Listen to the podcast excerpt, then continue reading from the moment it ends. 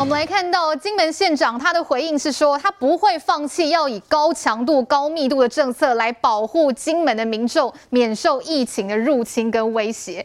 好，另外同样呢，这个是金门的立委女战神，我们来看一下陈玉珍今天怎么说。她说呢，为什么中央不同意呢？要请指挥中心哦因地制宜来考量金门的需求。赶快来请教佩芬姐，现在中央跟金门是不是沟通不良啊？其其实我觉得。呃，这个县长会这样做，我觉得可以想象。第一个就是说，当然每一个县每一个县都希望自己县是零确诊，是。就像说我们常常讲啊，台东县是唯一的净土。嗯、还记不记得昨天花莲进了三个三个例子以后，那个县长一再强调讲了三遍，这是境外移入。对。所以他是希望自己零缺点，就零缺零零确诊，就表示真的自己很好。但是。坦白说，他这样做，当然，如果说我们这小人之心度君子之腹，有点薄板面，因为每一个县长都有声音，只有他没声音，他当然要做一点特别的。但事实上，这样是不是政治那个民友讲政治秀？当然是有。但是坦白说啦，台湾现在所有的县市里面，他那个确诊人数确实是不太一样。嗯，像双北真的是很重。对。但是你在想，他人口本来就多。但是一个问题就是说，我们也可以看到，就是说，陈时中他作为一个指挥官，他必须统筹的来处理这些问题。对，比如说，呃，医疗资源的分配，然后这些整个的疫情的调度之类，他都要负责。那他过去做的那些事情，我常常笑他说，拿个板子说几号案几号案牵扯到哪个。那个不是他应该做，但是那个时候因为案子很少，嗯，所以他可以这样做。是。但是现在已经三位数字，他不可能那样做。他现在要做就是统筹全省的所有的医疗医、嗯、医疗的资源。刚刚他讲一下全岛医命，这个才是关键。还记不记得那个时候欧洲那个疫情严重的时候，意大利完全装不下人，所以他们后来就把病患用飞机送到德国，法国也是送到德国，送到加拿大去医。那你现在就是说，双北现在有很多确诊病患，因为等不到病床，然后就死在家里面，然后就没办法安插。然后很多县市其实他的确诊案子很少，可是他的加护病房还还是有的空床。那这个指挥官他就有权利把这或者是把双北的这些病患。送到这些县市去照顾，嗯，看怎么调配，对，这个才是正确的，而不是说我自己要这样干，然后我自己筛检，你们别的地方不要来，这是错误的。所谓全岛一命就是这样的意思。是，那你知道台台湾其实说医疗资源是够的，但是如果说各行其事的话，会乱成一团。举个例子来说，呼吸器，嗯，印度很多病人就是没有呼吸器才会死掉。你知道吗？台湾的呃医疗啊，就是说每十万人有六十一台呼吸器。你知道，在美国的话，每十万人只有十八台，所以台湾的医疗设备是够的。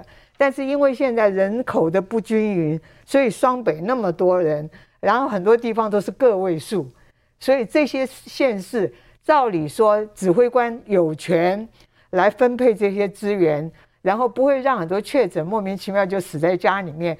其实他只是在等病床，我觉得这是很不公平的。那你说你金门就说我今天不让你进来，我要筛检，如果否则的话就怎么样？每一个县市都这样的话，我们还需要一个指挥官吗？嗯，然后我们还在乎其他县市要死要活吗？我觉得这是不对的。所以我觉得不管你的意识形态蓝的绿的，病毒不分蓝绿，当他入侵的时候，他不会先问你你是民进党还是国民党啊？我觉得这是很荒唐的，但你说说国民党，如果说你要挑战政府，说我现在疫苗确实是不够，这是事实。但是你因为这样，所以就趁机来打击政府，我觉得也是这执政呃在野党经常会干这种事。但是你要看时间来做任何事情，在大家为这个命救命的时间，你去搞这种台子，老百姓会看在眼里。所以我觉得当你。当然没错，他现在捡，我常常笑他这一趟捡到枪，不止捡到枪，捡到炮，你知道吗？又缺水，又缺电，又缺疫苗，所以他就打得很高兴。但是你在想，老百姓不会认为说你这样做救了我的命，所以我觉得有时候在这个国家危难或者社会危难的时候，应该要小心谨慎，不可以用这样子的那个搞政治。用这种方式来打击政府或者打击这个医疗团队，我觉得意义不大，而且会。引起老百姓的反感。防疫的问题，防疫的措施确实要这个全国标准一致啦。不过也想来请教一下周医师，因为现在确实这个离岛的民众他们也有自己的忧虑，像是这个金门啦、澎湖，看起来都很希望赶快来设置这个快筛站。医师这边怎么看？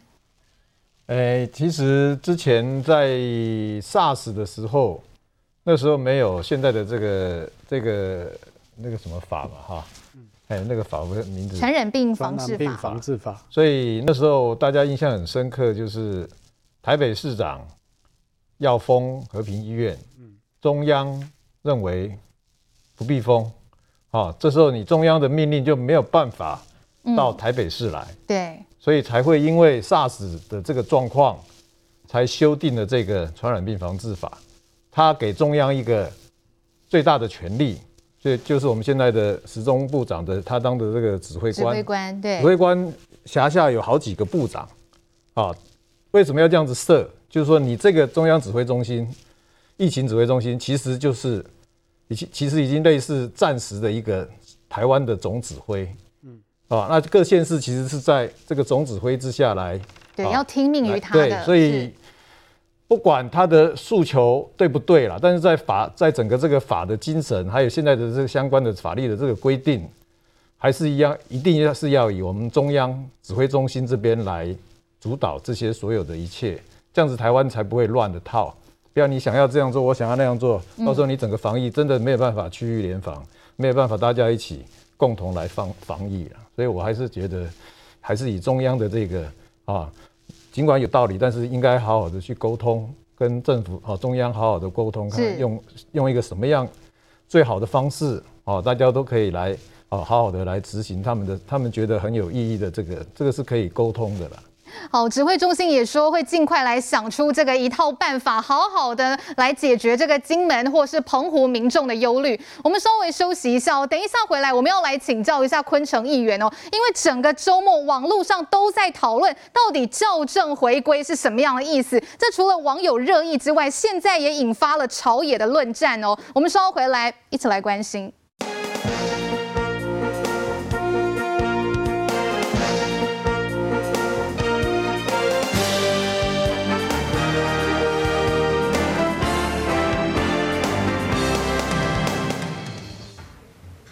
周六开始，指挥中心一连两天公布校正回归个案，引发广泛讨论。行政院长孙昌在脸书解释，是因为各地筛检能量吃紧，不得不递延通报。不过，这个说法在野党并不接受。有统计学背景的国民党立委费鸿泰称，当检测人员及检测量不足时，就会产生积压量。等检测量恢复后，通常不会回归到两三天前，而是计算每七天的滚动式平均病例数。前主席朱立伦也强调，民众对确诊数理解就是每日报。给 CDC 的案例，卫福部往后应该两者都公布。他强调方法一致，别搞得太复杂。民众党中央也提出三个不要：不要创造新名词，不要甩锅地方，不要再用旧方法发布不准确数字。校正回归这个词，它并不是统计学，它也不是会计学的专有名词，所以我们会觉得昨天这样子的一个新的名词的创造，它比较像是修辞学。如果说在六天前就已经开始对于疫情的数字的掌握有这么大的落差。那是不是代表说，我们对于疫情的控制，包含说我们进入三级的时间，或者是在疫调上面，是不是都有产生了许多一些问题？唯有透过回溯这个确诊的数目，才能更明白的了解整个筛检确诊率、整个本土案例的发展趋势。而这个数字的确认，其实这未来影响到未来整个政策的一个走势。在党质疑根本没有校正回归的说法，但事实上这在国外早有案例。日本曾在今年二月追加去年十一月。月的确确诊数，美国也曾因数据大量涌入，把四月发现的个案回溯到一月。英国金融时报也曾报道，政府实验室无力负荷，累积近十九万笔未检测，之后再补登。此外，WHO 的报告也曾提过回顾性数据调整。美国加州网站也提及，这些日期范围内的数据会随着新病例更新。那延迟报告，其实在临床我们大概解释了，就知道说，哦，可能在报告量太大，或者是你的报告压住了，没有放放放上来。但是第一个问。的东西都都是问，那这个县市政府有没有确诊到这个人，有没有去处理这个程序？如果他确诊了，然后这个个案应该做了适当的处理，那至少我们在讲报告延迟的部分，那就是大家诚实的来面对说，那时候报告有延迟。校正回归一词掀起波澜，是真的有这个说法，还是指挥中心自己发明？事实已经摆在眼前。哦，确实，大家这个上周末超级拜听到有这个校正回归这四个字哦，这个词大家刚开始听到都不飒飒啦。不过我们看到指挥中心后来的解说是说，如果呢没有办法在两天内完成检验报告的个案哦，就会列为校正回归，以裁检日加上两天来作为确诊日。好，公开干单呢就是说，哎，如果民众呢是五月初一，好，五月一号去裁检的，那如果说这位民众真的确诊，那么他的确诊数呢，就会算在采检日加上两天，会算在五月三号的确诊数。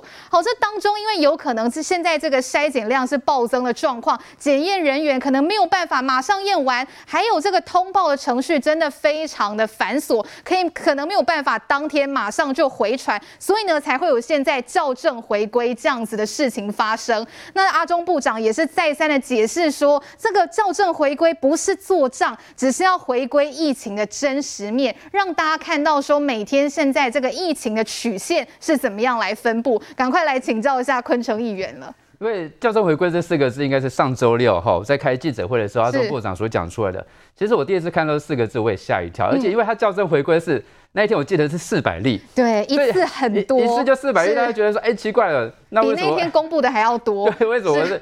为什么会有多了四百例校正回归？那后来阿中部长有解释，好，那其实现在经过这两天，其实大家也就知道了，其实就是你检测跟通报的时间会有落差。是，那这个校正回归，第一个它不是新的名词，那第二个它也不是台湾所独有的哈，因为刚才新闻都有讲到说，在世界其他国家，像去年的时候，其实那个量比较大的时候，其实就很容易发生这种事情，就是你当你在检测上报啊呃这个是上传，然后通报，然后到最后确诊给那个。呃，案例号码的时候，的确会有个时间差。嗯，那这个时间差就需要经由这一个校正回归的方式，把把这个过去没有把它这个补登上去的这些数字，把它呃看是在哪一天发生的，然后再把它加在那一天的原本的数字上面。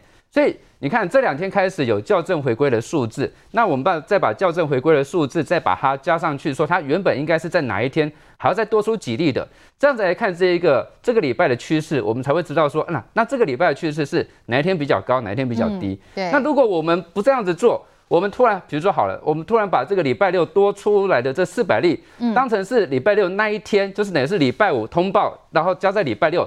就发现说，哎，那礼拜六怎么突然变成七百多例？我这样是暴增，对，那大家就吓一跳嘛。而且它也不是事实，最主要它不是事实。那所以说，那那大家就会看说，哎，那如果七百多例的话，那怎么去看说以后的那个趋势？那就不准了哈。对。那所以这个趋势图是要让我们知道说，你每天的这个真实的数字是在哪里？那以后我们要怎么去研判说它的趋势是在哪里？它是有上升还是下降？哈，那所以。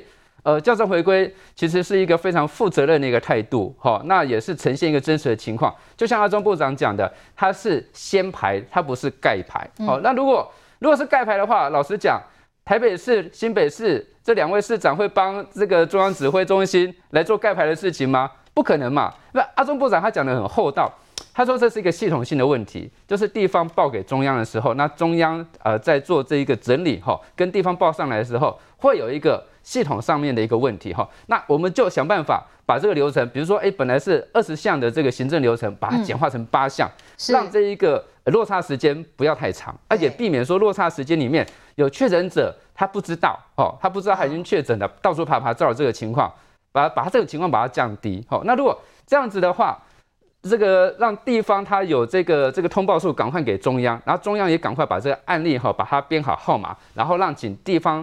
单位去执行，就是说哪些地方该送检疫所的，该送医院的，那就把它做好就好了。嗯、那其实这个情况这两天下来，我我看那个不管是柯市长或是侯市长，他们也没有讲说，哎，这个是中央在盖牌，他们也不敢讲，因为这个其实就是地方跟中央都有责任。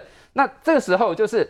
中央发现问题了，好，那也请这个唐凤赶快把这个把这个流程把它缩短，好，把这个简化流程，对，把这个校正回归，就是呃，今天我看今天校正回归也也蛮多的，好，那所以说看能不能这个礼拜我们把这个校正回归的这个数字能够真实的呈现，就是它几乎就是每天发生的数字，而就对。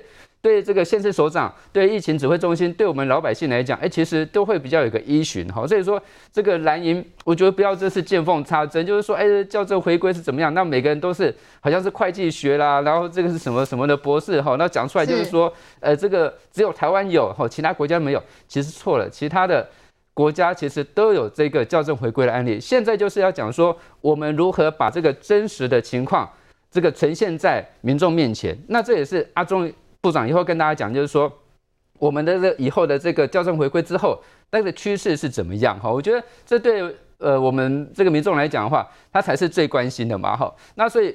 这个我我每次看到说这个国民党哈和或是说民众党见缝插针，我就我就觉得说这个东西没有必要哈。你除了在刷这个存在感之外哈，完全没有 没有必要是这样做嘛。那你说像韩国瑜这这个时候还在讲风凉话，好就叫他讲说这个校正回归，请大家照样造句，那很好啊。你如果要这样子这个嬉笑人家的话，人家马上讲说那校正回归就是把你本来当选的这个数字。啊，校正回归之后，你被罢免的数字嘛，这这就是叫校正回归吗？我觉得就不要这样子去讲，他搞到自己很难看，对，就搞到自己就很难看嘛。好，那所以说，就民众来讲的话，现在呃这几天的趋势看起来没有趋缓，好，那我们就是因为有把校正回归的数字把它把它加上去，是那这样子来研判，就是说，那未来这个礼拜的趋势呃到底是怎么样？好，那是不是说那个我们的三级的警戒，那是不是要延长？那对于我们地方政府来讲，那我们这些确诊的案例要如何去安置？好，我们的检疫所到底准备好了没有？我们的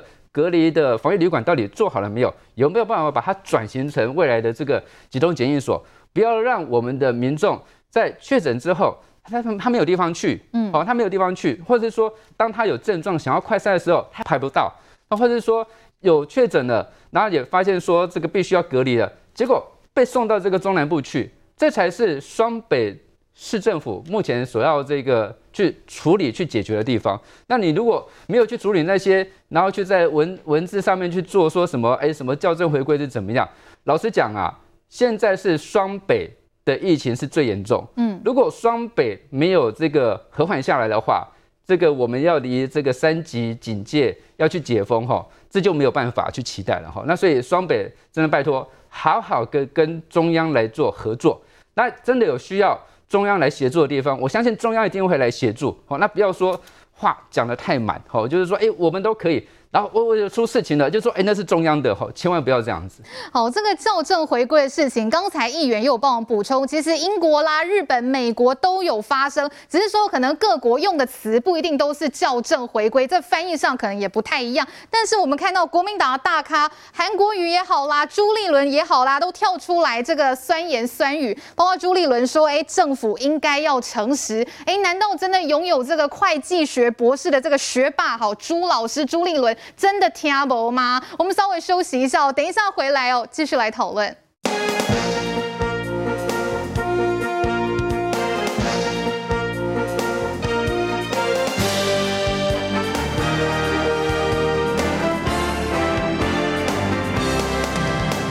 好，校正回归这样的概念呢，我经过这一两天这个指挥中心的解释，其实大家慢慢可以理解，这就是为了要反映真实的疫情趋势嘛。不过明佑，我们看到这个蓝营真的是炮声隆隆，一下说这个陈时中是不是盖牌，一下朱立伦又跳出来说要诚实啦，韩国瑜甚至呢在这个脸书上邀请大家来开放校正回归的照样造句啦，这个真的是各种的讽刺，各种 cos。明佑，因为我觉得第一。时间的时候，其实包括我自己的群主哦，很多人听不懂这个名词啊，因为叫校正回归，那大家才想说，哎，大家都往政治层面去想了，就想说，是不是病情其实很严重啊，疫情很严重，那你这个陈时中部长是不是要盖牌？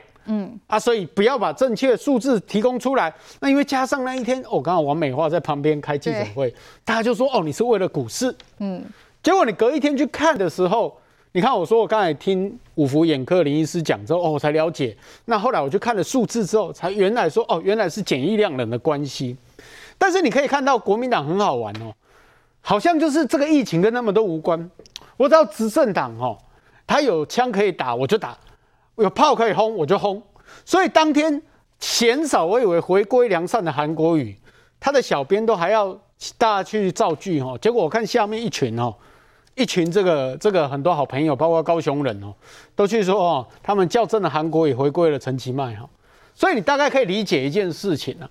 那加上说朱立伦当天晚上哦，我看他马上就写说哦，这个朱立伦的会计学怎样，他的权威什么什么要来跟大家解释，可是他没有想到一件事情，他的。他的老部署其实下午记者会也说明过了，就是新北新北量能的关系。那台中市也讲过了，那甚至台北市政府都特别去讲了这件事情。结果大家都去把它变成政治层面的攻打，包括徐巧芯啊等等啊，把变成好像捡到枪，这个疫情都跟他们无关。我们就是要说他盖牌。可是事实上，你回想一下，我们的医疗人员就这么多，那加上那前一天。我可以看到说，我们新店好不容易增加了一个筛检站，嗯，它每天就只能筛检两百个人。那所以你大概可以知道说，发生疫情的高峰大概五月十七那一段日子，到今天为止，每个开每个筛检站都不断的增加。那既然不断的增加的时候，它的阳性率就会增加。那增加之后，他就要去看啊，就要去看说，哎，那我是去检验那一天为基准，嗯，是不是？可是现在又有人讲喽，民众党就讲了，他说：“你那一天基准不够啦，那个不够明确的科学数字啦，你应该去找到说他发病是什么时候啦。”我的老天爷啊！过去我们是做防堵的时候，嗯，每一次陈时中出来开记者会，我们都会听他讲啊，一、一二这几个案例，那他经过什么什么什么，他们去追查之后才对外公布。对，那现在情况不一样啊，现在情况是已经到达了社区型的感染，每天筛检的能量就是这么多，那马上回报给指挥中心，它的过程里面到底要隔多久？其实我我今天上节目之前知道有一个板桥的案例，他就讲了，他跟他的母亲那去做 PCR 之后，哎，发现说可能是阳性，哎，不阴性，那可能觉得没有关系，所以自己居家隔离说五天。后来他去做的时候，就发现说，哎，他母亲感染，然后新北市派了这个计程车把他送到南投去。去做隔离的动作。那另外，另外他就好奇一件事情：为什么在这一段时间，那要拨去这个卫生局，要拨去哪里？怎么那么困难？那通报上为什么那么繁琐？那打一九二二，这接通上又有一些问题。那到底他们要怎么处理这些事情？我觉得这个东西都应该要去关心。这代表着什么？台湾的这个筛检的速度应该要统一化嘛，对吧？所以。你看指挥中心想要要甲新北市、甲甲这个台北市，要个基隆市这些发生地的地方，要去做一种很很密切的一个串联。所以你可以看这三个三个地方首长，他们对于校正回归是接受的啊，他们有说反对吗？因为筛检能量，地方首长最清楚啊。嗯，你每天紧盯着疫情的时候，我还使做的就是在你这些康亏呢。是，你做每使叫前线的医疗人员无。即马两百也无够，伊检验过两工哦。来，我要一工要一千个，迄毋是你发巴拉肯发医生就有呢？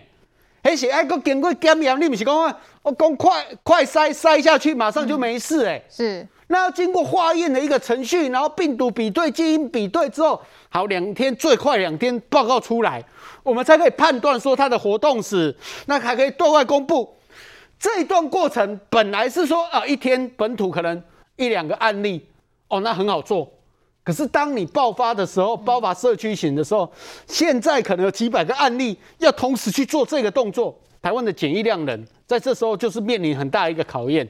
是，所以我真的呼吁一下事情，呼吁一下这些蓝营的行政首长啊，不要造成社会动乱啊。他们现在又另外就讲了一件事情，他说。哦，只要有去讲校正回归，不管你是 PTT 或者在网络发言的人，嗯，现在在查了哦。哦，供调查局对，是在调查喽，这些都是不属于言论自由范围哦。这个是扩这个这个造谣的范围哦，被罚三百万哦。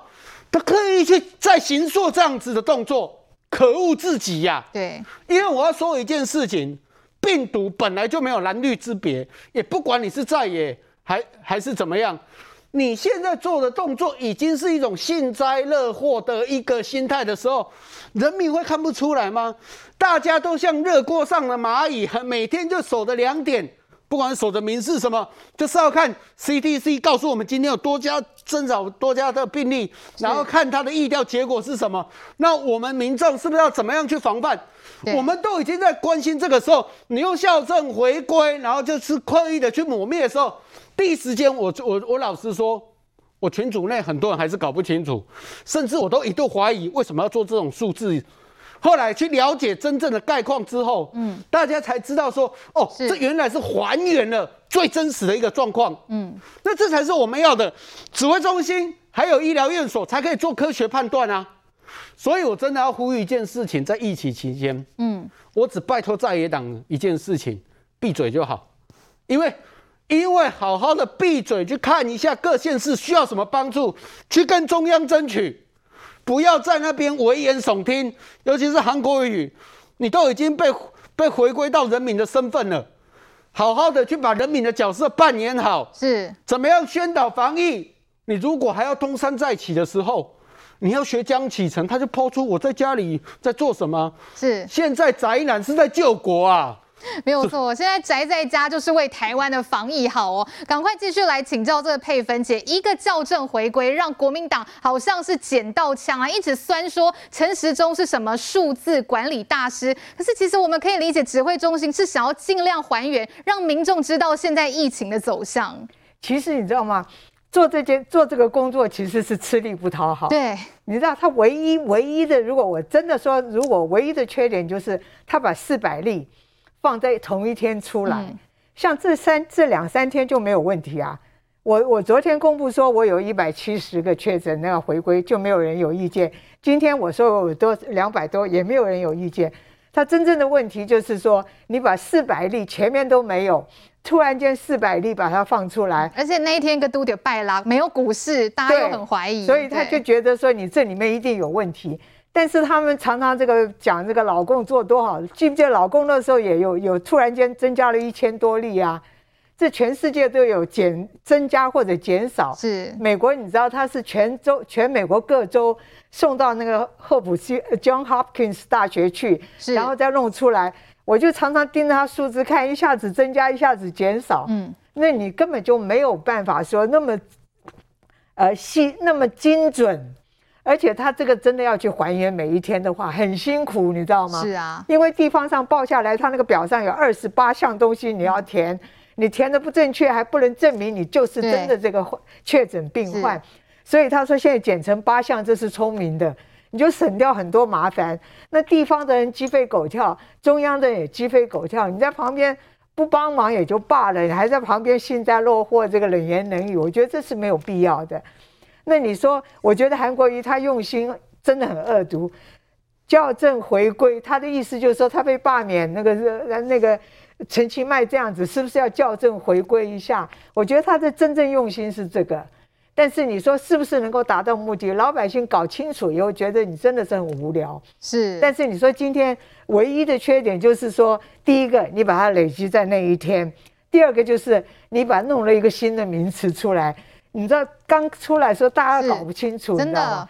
可是你在解释清楚，这天经地义的事情嘛。是你前面的东西没有精确的弄出来，你知道，就像很多呃专家就说，你这这下一个礼拜啊，死亡的数会增加，因为你现在有六十几个人用那个呼吸器，对，比较属于重症的患者。然后这个累，而且这些重病患者在未来一定很严重，是这个是很正常的事。所以我觉得，呃，这个指挥中心也不要真的很难过。我觉得也不用跟他回嘴，我觉得根本不需要理会。你就把你每天该要报的讲清楚就好。我相信老百姓可以接受。真的，佩芬姐形容说，指挥中心做这种校正回归，真的吃力不讨好啦。来，主席。其实我觉得国民党哈，他作为一个反对党要反对，但是你要打蛇打七寸呢、啊，这件实在不是他可以做文章的东西。哎。